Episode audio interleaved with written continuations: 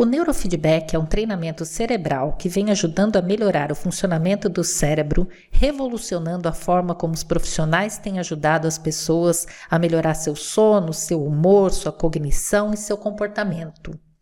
Meu nome é Mariana Pavan, sou treinadora e supervisora da Brain Trainer, uma escola internacional de neurofeedback.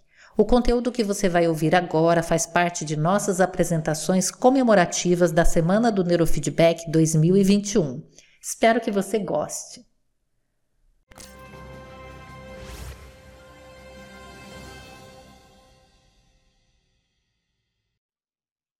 Olá pessoal, bem-vindos a mais um vídeo da nossa semana do Neurofeedback. Aqui é Tânia Linhares, supervisor da Brain Trainer, e eu estou aqui agora com uma pessoa muito especial, direto lá da Austrália. Eu vou entrevistar agora o Mark Darling. Mark é supervisor da Brain Trainer International e coordenador da rede Brain Trainer na Austrália, psicólogo com experiência em reabilitação, e ele trabalhou na área de projetos em saúde para o governo de Queensland, que é um estado da Austrália. Trabalhou por muito tempo nessa área antes de iniciar uma prática focada no neurofeedback em consultório. O Marco trabalha com neurofeedback há mais de 20 anos, então vocês imaginam a experiência que ele tem aí com todos os tipos possíveis de abordagem de neurofeedback que vocês podem imaginar.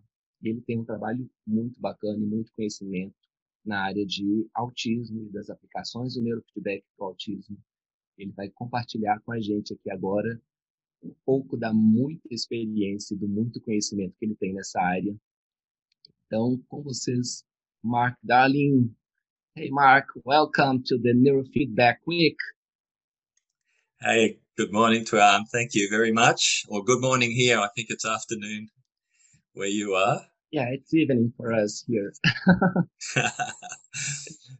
thank uh, you for the introduction. I don't know what you said, but thank you very much. yeah, believe me, uh, everything I said uh, was on, on, what you sent to me.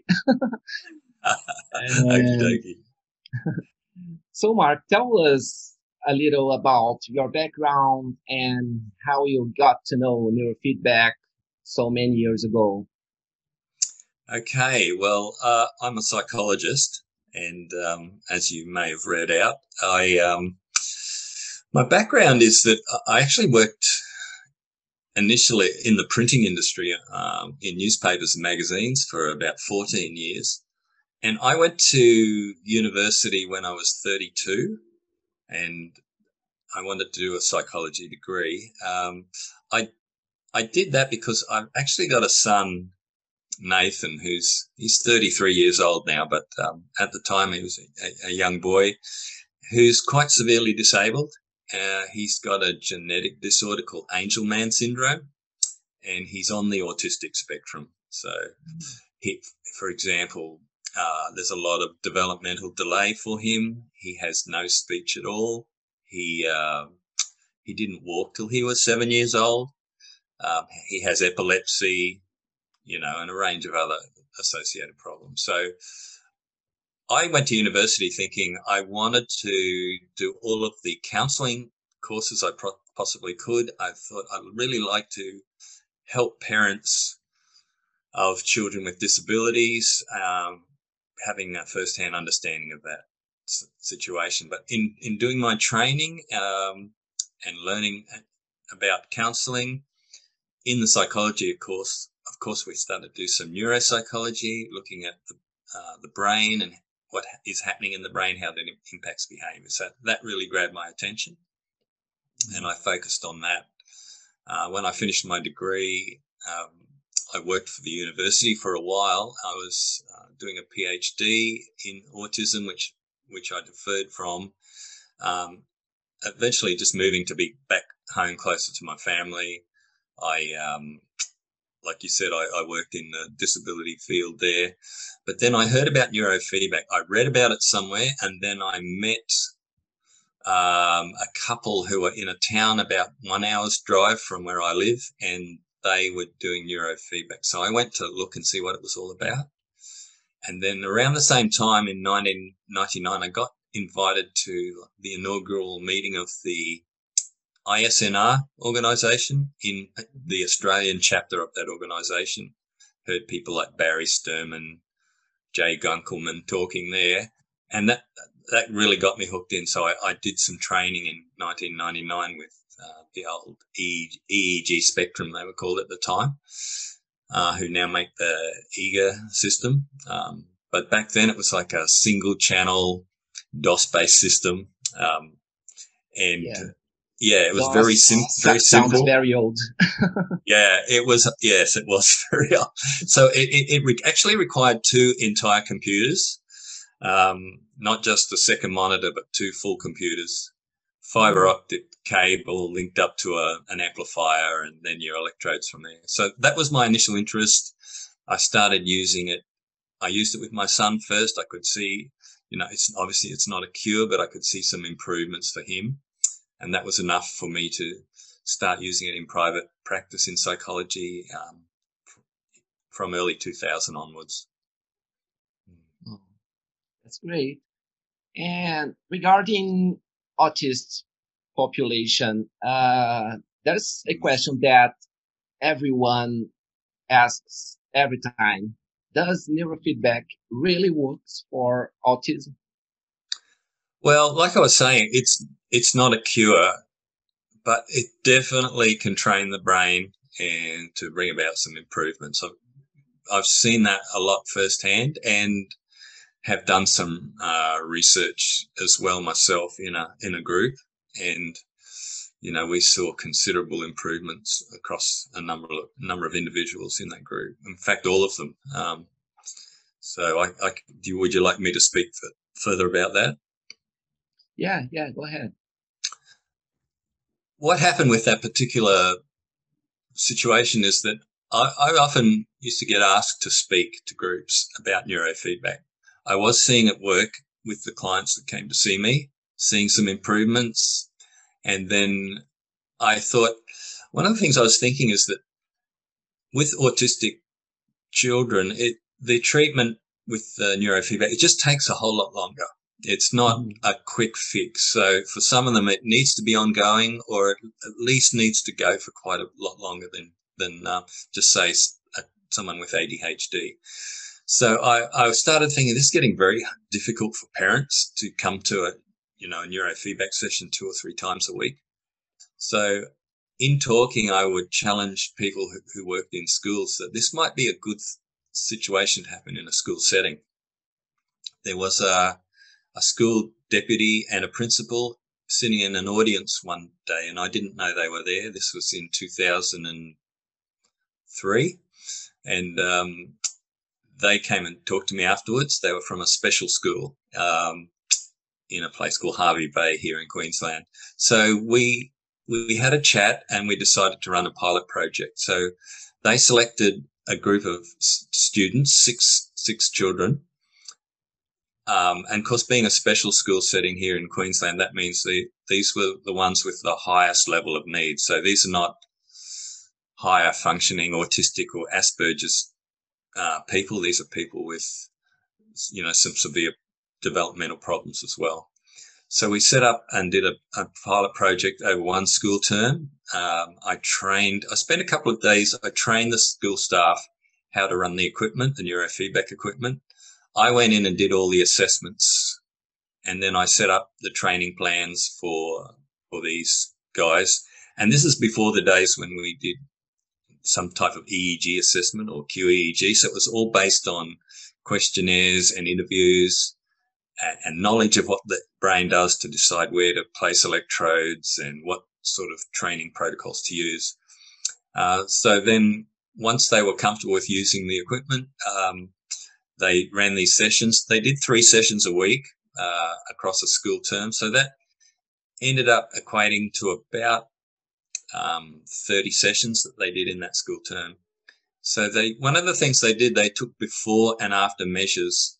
They, they quantified the particular autistic behaviors in each of the children and, and then they would measure how many times those behaviors were occur, occurring in, in the classroom. And then they would look again, um, each week they would measure again a predetermined window of time. How many times did the their particular behaviours occur. So what we saw across the group over time is um, a reduction in the autistic behaviour of 64% across one school term, oh. which was which was great, you know. And then when you look, you you drill down a bit further and look at the actual individuals involved. It, there were two two of those students had had epilepsy, and we know that neurofeedback is helpful for epilepsy. Both of them stopped having seizures completely um, within that that first term. Um, there was someone who was nonverbal who just started to say, you know, a few words, you know, nothing major, but they were saying a few words. People were more on task, more focused, um, yeah, less emotionally volatile. There was just. Good improvements all around in that group, mm. and, and eventually that that program won um, a couple of awards, gov- one a state government award and one with our federal government, and they were receive funding to continue the program at that point in time. So for me, that was a good indicator. And, and you know, my model there was not that I was running the sessions. It, the, the model was, can you train someone who's not a professional, you know, to run neurofeedback sessions, monitor them from offsite and, and it still is successful? And, you know, the answer, of course, was a resounding yes. Oh, that's great to know that because uh, it sounds like a solution for the necessity of having so many sessions, especially for autistic people. Mm. And it's, it's interesting to know uh, of this idea of having schools offering that on a regular basis. And did you say it? Uh, you, you worked with them for one term. How long is one term? Oh, so a school year in here in Australia runs over four terms. So we're talking about literally over a period of about 10 weeks. So, 10 weeks. Yeah, like got, three. Yeah. And it got this result of, of yeah. autism symptoms in 64%. Yes. Yeah. Wow, that's amazing. Yeah, yeah it was great. I, I was really pleased with it. Yeah. Yeah.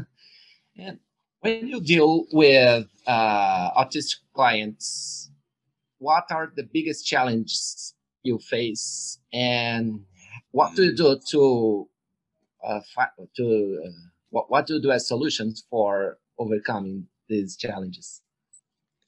I think anyone who works with autism or knows autistic people would know that one of the biggest challenges is their their sensory sensitivity. Mm-hmm. Um, and so, yeah, a big challenge is even the fact that it's a new environment, it's a different environment. That's that's difficult for them as well. So I think one of the advantages of the school setting was that it was, already was an environment they were familiar with, working with people that they were familiar with. So that's that was a big help with the school program. But in terms of people coming into a clinic setting, the, the challenge is the sensory sensitivity, you might be trying to get a cap on their head to do a, an EEG assessment. Uh, they don't like it. They're trying to pull, constantly pull it off. They're pulling electrodes off. They don't like having things stuck there. So um, those are the challenges. And I find often with the more severely autistic people, we don't even get to do, you know, an assessment at the start. I find that what I need to do is just somehow get an electrode on their head and start doing a protocol that I suspect will be calming for them. Because one of the biggest challenges, I think, to understand autism is you really need to understand that it's it's like a, um, an anxiety disorder in a in a sense, a very extreme anxiety disorder, and so you need to to calm down their nervous system. You know, like some SMR type training, but there's some other protocols that I would use. But uh, so for me, things that help are that can be things like I keep my old electrodes when I'm no longer using them, and so that the person, you know, they might come in with a parent. We might not even get to do any training the first time, but just get them familiar with the environment, expose them gradually to the new environment, give them the old electrodes to take home and play with so that they become familiar with them. They're not a new type of object to them. Um, And then even when they're in there, they might do things like watching their parent have electrodes placed on their head first, or sitting with a favorite toy, a doll or a teddy bear sitting on their lap, and they're they're putting their electrodes onto the bear while you're putting some on their head, and it's make a bit of a game out of it. Yeah, uh, I think those are the type of things that help. Yeah, yeah, that's great. And regarding brain patterns, yeah. are there particular brain patterns that you find in most autistic brains, or not necessarily? Uh, look, they definitely differ, but I I would think, you know, there's some good research out there by uh, Dr. Robert Coben, and he, he which shows that one of the things that you see a lot in the autistic spectrum is uh, problems with connectivity between different brain regions. Sometimes there can be a, an over connectivity. It's like a hyperconnectivity, or or it's there's an under connectivity. And so if we're if we're able to get an EEG assessment, then the, the goal is to to try to either bring down yeah, if there's too much connectivity to try and bring that down, if, if there's not enough to try to bring up the connectivity between those different regions. another thing that's sometimes seen is the um, underactive prefrontal cortex, and that's that's an area in Dr. Coben's research where he uses HEG, uh, and he compared NIR HEG with PIR HEG, two different types. Uh, one focuses, of course, on on changes in temperature, and the other one changes in color. Um, and both of them, they, they were fairly evenly balanced. They're both fairly successful ways of treating that area. Uh, and the thing that I, I would see the most, I think, though, is is to do with the temporal lobe. Quite often, you see an overactive uh, right temporal lobe at T4, and you know, as we know, that, below the surface of the brain, below the temporal lobes, um, it's where the limbic system and particularly the amygdala is closest to the surface. Um, I think often what we see in in um, people with autism is that it's really they've got this hyper fear based response, like I said, like an anxiety disorder, and that presents quite often as something unusual, often an overactivation, but something unusual, particularly in the right temporal lobe. So a lot of the protocols that, that I used, like for example, when I was working in that school there, but over the years, the thing that I would do the most as a starting point is to train the brain at T4 and to um, just do frequency based training to calm down the, you know that fear response in the amygdala. So for me personally, I know that when we talk about SMR training, we're often talking about, you know, a frequency range of somewhere between 12 and 15 hertz, then um, decreasing it gradually perhaps. But I think what we see, first of all, in children, the SMR range is lower than 12 to 15. Um, in the autistic population, it's lower again. And sometimes to get a calming effect, you need to go quite low, lower than that. So I, instead of C4, which is, you know, for me, which would be what I'd do if I wanted to produce some physical calming, uh, if I didn't have an assessment on anyone, I would definitely start at T4 and try to get that emotional calming. Um, I, I often, you know, would inhibit, say, something like two to six or two to seven hertz on the bottom end, and then inhibit the entire high beta spectrum at the top but then reward a range of about 12, uh, 9 to 12 hertz. And then sometimes go down if that, if it's, if, you know, I've done a session that's still a bit, act, you know, hyperactive or, you know, a bit, a bit stirred up, then go down maybe 8 to 11, 7 to 10 and just find a, you know, a sweet spot for them where, where they calm down emotionally. Do you usually do that with a bipolar montage or with a monopolar one, or it varies? Uh, look, usually monopolar. It's just a single channel. It's a very simple protocol, and I would reference to the right ear, um, mm-hmm. right ear, yeah, right ear lobe, or if, or possibly the mastoid bone. Sometimes T4 to P4 is is a helpful one as well, and it can produce some sort of sensory calming uh, as well as the emotional. But in general, I just try to make it as simple as possible and start with some T4 training. Uh, you know, I mentioned you know, when you can do an EEG, you sometimes see this elevated fast beta activity at T4, but you don't always. But I, I find that as a general rule, anyway, I will start there, even if the EEG is not showing it, or you know they're they're squirming around too much and I can't even get an EEG assessment done. Then I will just start there, bring it down low, and just try to bring that calming, regardless if something shows up on the on the assessment or not. So the the biggest priority will be almost every time on uh, calming the brain. Mm. Yeah, that's that's my priority. That's my starting point mm. always because for example, you know, we've got protocols that we use, you know, to improve things like speech.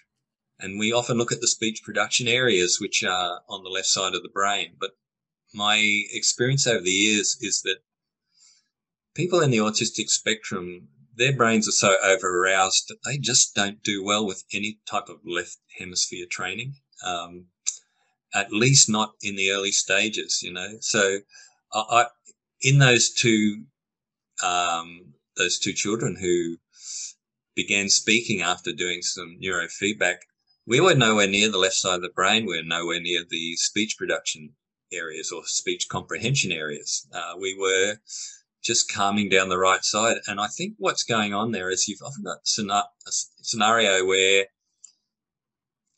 there's someone can be so over aroused. It's like Maslow's hierarchy of need. You know, you need to feel safe before you can do higher order functionings. And I think that's the key thing for someone with autism. They need to feel safe. And so you're trying to decrease that fear response. And then all of a sudden, you can have situations where they start speaking and it's and you haven't like i say you haven't gone anywhere near broca's area or, or wernicke's area You've just training the brain to calm down emotionally so you're dealing with that you know the subcortical areas bringing a sense of calm in there and then they're able to do higher order functionings like speech like concentrating like paying attention to what's going on around them and a re- reduction in you know the hand flapping and all the other sort of uh, behaviors that they use to um, to stimulate. Yeah, that makes a lot of sense, especially if we think that the brain has a limited uh, energy supply. So if mm. the energy is is being uh, used for the keeping the brain in the fear state or in the anxious uh, anxious state, yes. and there will be no energy for uh, upper uh, upper level. How, how did you call that? Uh, uh, for higher order functions. Higher order yeah. functions. Yeah. Yeah. yeah. yeah. Okay, so uh, our last question now. Can you tell us about a very successful case you had with neurofeedback for an autistic person? Yes, okay. Um, I mean, besides the ones I, I, you know, I've mentioned some mm. there in the school setting, and that was people with lower lower order functioning. Um, but I, I, there's a guy I often think of. Uh, a, a, parent brought their child to see me. This might be maybe about 18 years ago, um, and he was higher order. He he he was he had Asperger's syndrome on the on the spectrum, um, but he had out of control rages of anger, and he hadn't. He was 13 years old, and he hadn't been to high. He hadn't been to school for more than three years. His behaviour was out of control. He was aggressive, uh, just yeah, angry all the time, very anxious, and so we, uh, in taking his assessment, we, I I was suggesting to the mum that he's definitely got Asperger's syndrome, but I think he might also have a, some form of temporal lobe epilepsy. And again, this brings up the whole notion of what I'm talking about with the temporal lobes. But um, you know, often in temporal lobe epilepsy, there's there's no actual like a seizure as such. The outburst of anger is the seizure. So what what's commonly seen in temporal lobe epilepsy is the, the intractable nature of the outburst of anger. It can go on for hours. Uh, often afterwards, the person doesn't remember what happened, or they've got an altered perception of what actually took place.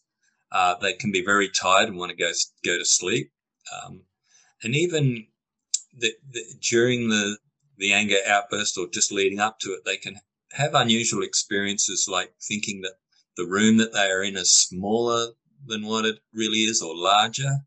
They can have things like unusual tastes in their mouth, like the taste of um, a, of a when you put a battery on your tongue.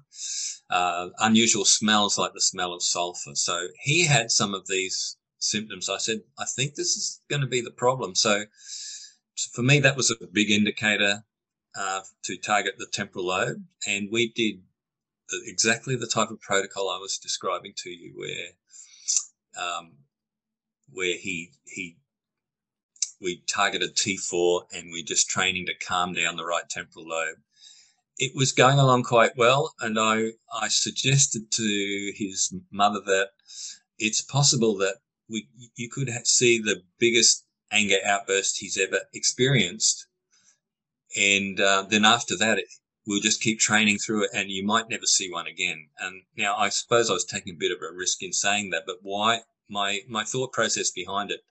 Siegfried Othmer used to talk about this sort of thing: is that when you're training some uh, a seizure, person with a seizure disorder with neurofeedback, probably what they've before you do the training, what they might have going on all the time is that is these like small electrical discharges in the brain that that um, enabled the brain to just yeah to discharge that extra electrical electrical activity, but over a period of time it can build up, and that's when they have a big seizure. So uh, Siegfried used to say that when you do neurofeedback training for someone with a seizure disorder, as you gradually increase the threshold at which a seizure will occur, it's probably because those smaller discharges are probably no longer occurring, you, you could be building up to a bigger seizure. And so I mentioned this, and um, they after about the sixth sixth session, I think it was sixth or seventh, they came back and she said, "Oh, you were right. He had the worst anger outburst he's ever had." But it, it as it turned out, it was the very last one he ever had. So um, the the anxiety was greatly reduced. He no longer had the, um, the, the outbursts from the temporal lobe epilepsy. He was able to return to school. He did some study after school. And, and I'm still in contact with that family. Um, that mother has gone on to do her own training and she's now a neurofeedback practitioner herself and she's mm. an author of books on autism. Um, awesome. And the son he's he's about 28 or 29 now and he's um, yeah he's he he he's holding down a job and he's actually in a role where he's assisting young people uh, in the community. So it's been a really good outcome for him and for their entire family. Oh that's amazing. Well we're getting to the end now. So mark I want to thank you so much for being with us here in on the Neurofeedback Week. I really appreciate it. And so I'm going to to speak Portuguese again with our audience. Well, you're, you're, well, you're welcome. I just wanted to say you're welcome. and thank you for the invitation. Uh, muito bem, pessoal. E aqui terminamos com essa entrevista sensacional com Mark Darling. E vocês que estão acompanhando aqui a gente durante a semana, continuem assistindo aos próximos vídeos da semana do Neurofeedback. Até a próxima. Tchau, tchau.